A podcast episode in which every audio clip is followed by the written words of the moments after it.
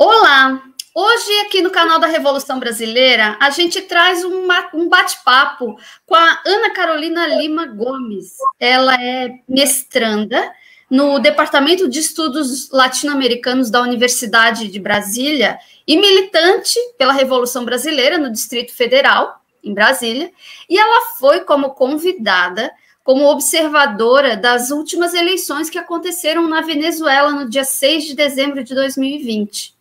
E como ela estuda, ela está dedicada a estudar a política econômica da Venezuela e teve essa experiência, teve lá no país é, nesse momento tão importante, a gente convidou a Ana, então, para um bate-papo aqui no nosso canal, para a gente falar da Venezuela, falar sobre revolução, falar sobre Revolução Brasileira,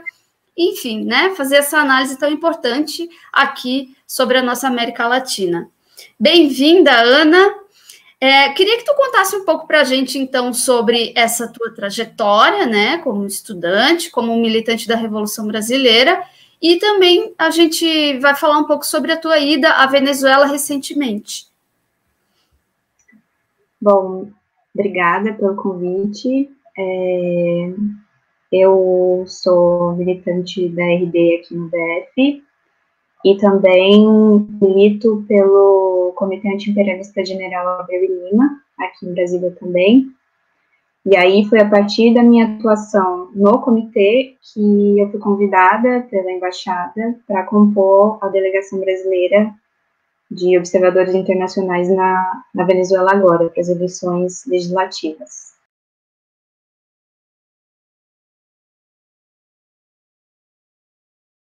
Muito a partir da iniciativa é, do Fred Flores, né, que à época era o encarregado de negócios da embaixada, né, e, enfim, é, surge a partir de um esforço, né, de, de, de diálogo com partidos, com os movimentos ah, sociais aqui em Brasília, e, ah, bom, a partir da minha, da minha atuação lá, eles fizeram esse convite, né, também ah, motivado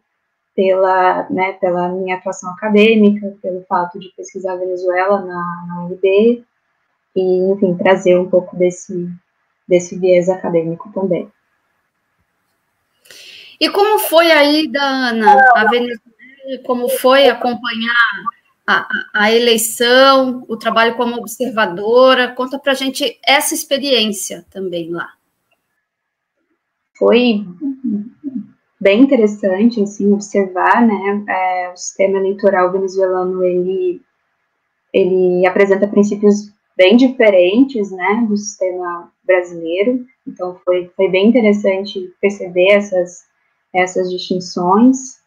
é, Lá a gente teve uma atuação bem técnica mesmo, é, de, enfim, acompanhar é, o processo de instalação das, das novas máquinas eleitorais, é, o funcionamento operativo, né, cada etapa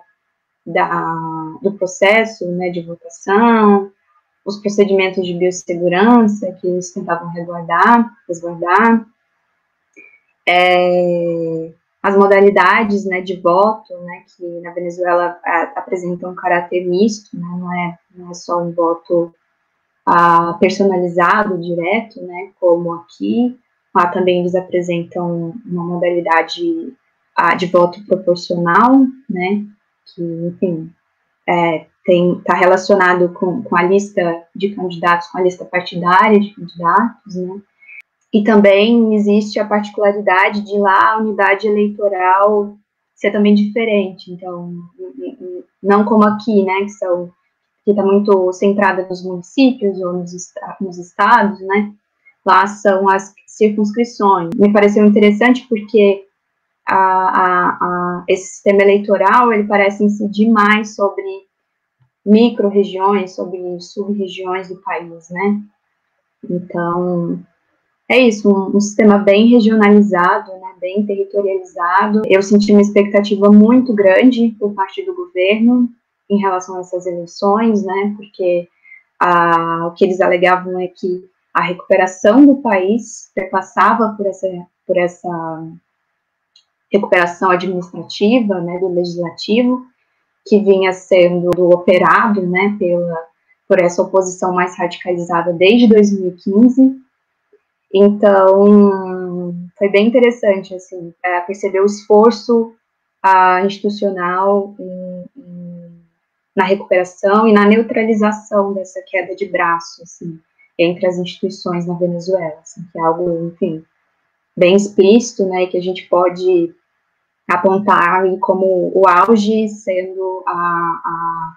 essa, esse reconhecimento né, internacional né, para alguns países da institucionalidade paralela que, que o Juan Guaidó representa. Né. Ana, com todo esse aparato midiático ao redor do mundo, né, tentando destruir a conquista da revolução venezuelana, mesmo assim, né, a gente vê aí que o governo venezuelano se fortalece a cada tentativa de, de golpe, de, de desmoralização, o que ocorre a gente, é o que a gente viu, por exemplo, na última eleição, que a despeito da abstenção, ainda assim o governo leva uma maioria massiva dos votos. Como que tu analisa isso? Por que que isso acontece? Por que que a Venezuela consegue ainda com tanta dificuldade, mas consegue manter sua revolução de pé? Qual é essa esse mecanismo que a Venezuela tem? É, assim, é, eu, eu pude ver, assim, quando voltei, né, o quanto a mídia explorou a, a abstenção, né, sendo que, enfim, já se esperava uma, uma abstenção alta, porque ah, na Venezuela o voto não é obrigatório, né, e também existe a tendência dessa participação é, popular, né, é, ser, ser menor no caso das eleições legislativas, né, mas o que eu vi, assim, a, não demonstrava, né, a complexidade do processo. Então, explorando sempre essa questão da, da, de uma pretensa unanimidade dentro do campo opositor e algo que realmente não existe lá dentro. Então, essa eleição foi ah, marcada por, pela conformação de grandes ah, coalizões, né, estava bem explícito, ah, inclusive coalizões que se colocavam em contraste a, ao, ao governo, né, ao Gran Polo Patriótico, né, e, e que, enfim, é, sinalizavam para essa conjuntura de disputa mesmo, que, que, que me parece estar é, tá sendo ah, conformada atualmente. É, eu apontaria a, a, conformação de duas grandes chapas, né, uma no espectro da oposição é, à direita e o outro no espectro opositor à esquerda, né, que é a, a Aliança Democrática, que vai corresponder aos principais partidos de oposição à direita, partidos, enfim, tradicionais na, na Venezuela, como Ação Democrática e COPEI, e que tinham, enfim, é, se disposto a, a, a, dialogar com o governo e, sobretudo, a disputar essa a condução dessa a recuperação econômica, né, a despeito dessa oposição mais radicalizada, né, que está muito ainda centrada na figura do Guaidó, mas que não tem projeção nenhuma, assim, a gente vê como é inclusive rechaçada por, por, por expoentes da, da, da da, da oposição lá dentro, né, como o Henrique Capriles, da, do Primeiro Justiça, ou a Marina Corina Machado, Maria Corina Machado, que, enfim, tem uma, uma posição à, à direita, né, é, é, assumem um papel de liderança a, importante para a oposição, mas tentam cada vez mais se afastar dessa, dessa uh, figura né, do, do, do, do Guaidó, muito em função das repercussões negativas que as sanções têm tido, né? Então, o povo venezuelano, ele tem associado o recrudescimento das sanções também a atuação a, dessa direita radicalizada, né, de Guaidó, e tem rechaçado, né, a, essa, essa agenda conspiratória. E a direita lá se tem se apropriado disso e, e, e portanto, adotado, né, de novo, readotado essa, essa disposição em dialogar com o governo. E à esquerda, né, desse espectro, a gente vê a conformação da APR, né, da, que é a Aliança Popular Revolucionária, que é a primeira dissidência do campo bolivariano em 21 anos e é liderada pelo Partido Comunista da Venezuela. A APR, ela traz reivindicações importantes, né, críticas importantes, eu considero críticas importantes, inclusive para o próprio PSUV, né, para a condição econômica que o, que o PSUV pretende assumir ah, nesse contexto né, tão difícil. Certo, Ana. E, e com o resultado, então, dessa eleição última de dezembro, que é uma eleição parlamentar, enfim, né, como tu mesmo destacaste, aqui no Brasil é a mesma coisa, o parlamento não tem tanta força como uma eleição presidencial, por exemplo, né, para o presidente, mas ela pode ser trazer indicativos para a gente. Que perspectivas tu observa a partir desse resultado? Como tu levantaste aí, tem é, dissidências dentro do, do, do grupo que está no poder, existem dissidências, é óbvio que vai existir, mas o que, que a eleição indica nesse caso, né? O que, que a gente pode projetar para a Venezuela daqui para frente? É, eu acho que essa eleição ela está bastante orientada para o aspecto da recuperação econômica do país, né? Uma vez que o parlamento, antes em mãos da oposição, ele freava bastante as iniciativas do governo, né? Nesse sentido. E eu vejo que que essa que a conformação das dissidências, né, especialmente a dissidência representada pela APR, ela pode assumir um caráter positivo, assim, a, porque o que me parece a, notório, né, no, no, cenário venezuelano é um cenário de, de disputa, né, de, de um, um contexto de disputa dentro, inclusive, da correlação de forças que existe no PSUV, né, no partido uh, do governo, e que a atuação, uma atuação, né, a, a consequente dessa, enfim, do campo bolivariano pode repercutir numa retomada, né, de iniciativas mais incisivas uh, por parte do governo de Nicolás Maduro em relação à condição econômica do país, né. É, uh, existe para mim, né, essa, é, é, essa, esse contexto, né, de alianças estratégicas que o governo vem implementando, muito em função ah, do contexto das sanções, né, a, a, a, não, a não disponibilidade de capital para a recuperação econômica, é, trazendo essa, essa, essa necessidade de alianças estratégicas com o setor privado, é, nacional e transnacional, algo que o governo vem uh, implementando, especialmente a partir da lei, da, da, da aprovação da lei anti-bloqueio, né, e que, enfim, a, o campo bolivariano é, mais radical tem apontado de, de, forma muito incisiva as contradições dessas políticas. Mas eu acho que resta a gente uh, uh, perceber se, se se trata de uma de um aspecto conjuntural ou permanente, né? E nesse sentido, atuar de forma consequente nessa, nessa, nesse cenário de disputas, né? É, porque o que me parece é que, ah, enfim, o, todo o contexto, o contexto de crise e também ah, de recrudescimento das sanções, ah, trouxe um certo retraimento em termos de de iniciativas econômicas para o governo. Então, acho que cabe ao campo bolivariano uh, se incidir nessa disputa para, enfim, para lograr a repolarização econômica, né, para radicalizar ainda mais o processo. E o que eu pude perceber é, enquanto é, atua, atuando enquanto observadora lá é uma inequívoca hegemonia popular do PSUV, né?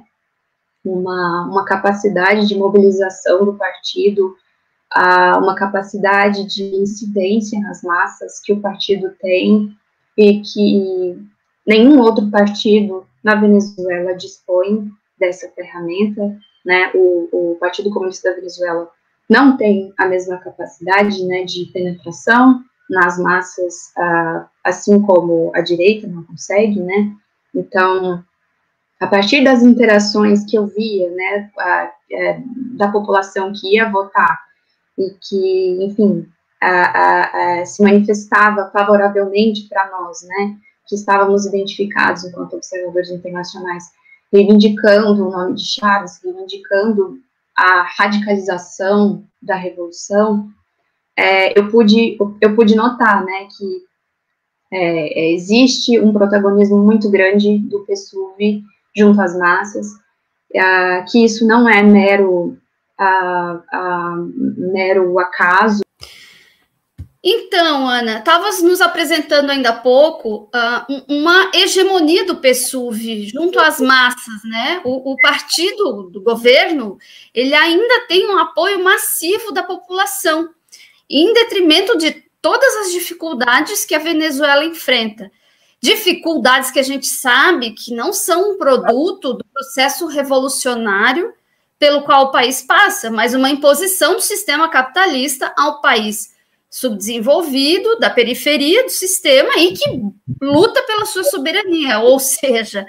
né, dificuldades impostas ainda mais, com bloqueio, com tudo. E aí o que a gente vê aqui do outro lado, né, num mundo abastecido por uma mídia hegemônica imperialista, é uma imagem de um país destroçado, de gente passando fome, de um desemprego massivo e de população fugindo da Venezuela, inclusive vindo para o Brasil, né? Fugindo da fome, da miséria, da violência, como se aqui no Brasil não existisse fome, miséria, desemprego e violência. O que eu quero te perguntar é, primeiro, qual é a realidade que a gente pode ver? Como, se o país é tão difícil e as pessoas querem tanto fugir de lá, como é que o PSUV ainda tem esse apoio popular tão forte a ponto de não perder uma eleição. E, e a outra pergunta é: então, qual é a realidade que não nos é contada aqui, que a gente não consegue ver daqui, que a gente não sabe, e que tu, como uma pessoa que estuda a Venezuela e que teve lá agora recentemente, pode nos apresentar como contraponto a essa imagem distorcida que nos chega? É, assim, então, ainda na esteira da, dessa hegemonia popular, né, a expressiva que, os, que o PSUV, que o PSUV tem, a, eu não eu não atribuo a uma mera ao mero acaso a, a, a, atuação a, né, de políticas assistencialistas. É, eu acho que a, a Venezuela faz, passou por uma situação revolucionária, né, e que, e que essa visão, né, segue como um, um, é, derivada desse, desse, desse processo, né, ah, e que cabe agora, ah, dentro né, desse cenário de, enfim, deterioração econômica, né, de ah, aprofundamento ah, da dependência é, motivada pela crise, cabe a, a, a aprofundar, o aprofundamento da revolução, né? Então, nesse sentido, eu acho que é, é muito importante a gente levar em consideração a atuação da, da democracia protagônica, né? A atuação da democracia conselhista a, nesse contexto, né? Observar como, a, como não é ao acaso que o PSUV apresenta hegemonia, né? Nas circunscrições é, em que as comunas têm protagonismo importante, né? Então, não é um mero acaso que, que, que isso se dê. E o que eu observo na Venezuela é que os problemas que o país enfrenta são problemas ah, de caráter capitalista, eminentemente capitalista. Então, as sanções, elas corroboram muito para esse cenário de deterioração econômica, né, sem dúvida, porque, enfim, o país viu minada as suas, as suas ah, alternativas comerciais, né, um país que tem um engajamento importador muito significativo, né, derivado dessa condição dependente, né, petroleira rentista que vigora há um século, pelo menos um século, né, e que, enfim, é, traz é, implicações de ordem social e de ordem migratória sem precedentes ao país, né, então a gente vê, de fato, sim, uma situação muito difícil, uma situação de... É, uh, de desabastecimento, né, de gêneros alimentar, eh, de, de alimentos e de medicamentos, uh, uma situação de colapso econômico, que não é algo que se, se possa negar, né, mesmo os bolivarianos, né, uh, uma vez estando lá, eles, eles, eles, eles trazem isso de uma forma muito explícita para nós, é isso que nós estamos vivendo, né, e, e como, como a, uma análise uh, mais é, é, complexa desse cenário nos leva a não a não é, atribuir todo esse contexto, né, todos esses problemas a uma mera a uma mera é, má administração econômica por parte do governo. O problema é mais complexo que isso. Então, é, mesmo a atuação do país, né, enquanto grande produtor petroleiro, é, foi bastante é, foi bastante prejudicada é, pelo contexto das sanções, né? Então a gente viu uma queda da, da produção petroleira de 60%, 70%, uma queda bastante significativa. Então é, a gente vê um país ah, que, enfim, segue apostando na na evolução, né, apesar de, de, de, todas as suas, de todo esse contexto difícil, apesar das contradições que eu acho que toda revolução, ah, de uma certa forma, gesta, né, é um país que segue apostando na, na, na enfim, na, na construção dessa revolução, né, no fortalecimento dessa revolução, porque uh, eu acredito que porque entende que é, que é esse o caminho, o único caminho de superação da dependência dessa condição, né, que deixa o país tão refém, né, das conjunturas uh, é, do mercado internacional, é, das conjunturas geopolíticas também. Então, acho que a população está uh, cansada, está molestada, né, mas uh, entende uh, que, que, a revolução é necessária, assim, que a revolução é o caminho para a superação desse cenário. Ana, diante de tudo isso, quais são as lições que nós da Revolução Brasileira, que a esquerda no Brasil, que almeja uma revolução social, o que, que a gente pode tirar de lição dessa experiência venezuelana para nós aqui, que estamos ainda lá atrás, né? Nem iniciamos esse processo que a Venezuela já, já avançou. O que, que nós aqui, do ponto onde nós estamos, podemos aprender com eles? É, o que mais me provocou a foi a minha primeira vez na Venezuela, assim, foi uh, muito importante para mim ter ido. E o que mais me instigou uh, foi uh, perceber esse horizonte mesmo, assim, o quanto esse horizonte de consolidação de uma revolução é, é complicado, é difícil, é, é muito específico, né? Cada, eu acho que cada processo revolucionário tem as suas especificidades, né?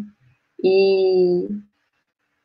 e o, que, o que eu apontaria para a RD aqui é, muito, é, muito a partir dessas impressões que eu, que eu trago, né, conversando com o professor Luiz Salas, né, é, que, que é sociólogo pela UCV, professor é, e foi ah, ministro né, da economia produtiva do governo Maduro também, a, a, essa, a importância né, inequívoca a, de um programa revolucionário, né, de um programa consequente, de um programa que toque nos problemas a, de uma nação, né, é, que, que se proponha a superar a, a, a, dependência, né, que, enfim, a, própria daquele Estado,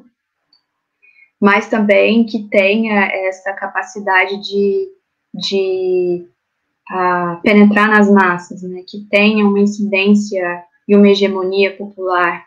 para que, de fato, a revolução se consolide. Eu acho que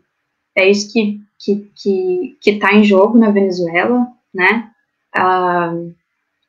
20 anos, né, são agora 20 anos de, de, de Revolução Bolivariana, né, 20 anos ah, de, uma, de uma emergência institucional ah, do bolivarianismo, né, o bolivarianismo não se ah, é, limita a isso, o bolivarianismo é um movimento que vem sendo gestado desde a década de 80 né, no país, e não à toa é, o Chaves é, constrói como instrumento orgânico da revolução essa característica conselhista, né, é, que, que, viria, portanto, a de fato é, é, representar essa, essa transição né, do processo bolivariano para uma revolução socialista. E é isso, assim, é, é, o caminho de consolidação é um, é um caminho tortuoso, é muito difícil, a Venezuela vem passando, acho que por um, por um período, uh, como período especial, foi para Cuba, né? E eu espero que, que o parlamento, que a Assembleia Nacional agora, né, nessa, nesse período de 2021 a 2026, uh, se, uh, se siga sendo um instrumento importante para uh, para pleitear as demandas da classe trabalhadora, que, que essa recuperação econômica a, aconteça e que ela aconteça também em convergência com, com o aprofundamento da revolução, né, com a, com a radicalização da revolução. Tá certo. Então, Ana, pessoal que está nos assistindo, a, o que fica é que é difícil, mas não é impossível. Né? A revolução está aí para ser feita e a gente está aqui para fazer a revolução. É. Beber de todo esse legado, seguir todos esses exemplos, né? O Brasil está aqui também, tem que fazer a parte dele, né? Venezuela e Brasil juntos e Cuba, imaginem o sol que seria, né? Esse continente se o gigante realmente acordasse para a necessidade urgente dessa revolução. Então, Ana, obrigada pela tua presença, pelo teu depoimento, pelo teu trabalho. Seguimos juntas, militando na Revolução Brasileira, todos juntos aqui. Avante, adiante e à esquerda sempre. Obrigada e até mais.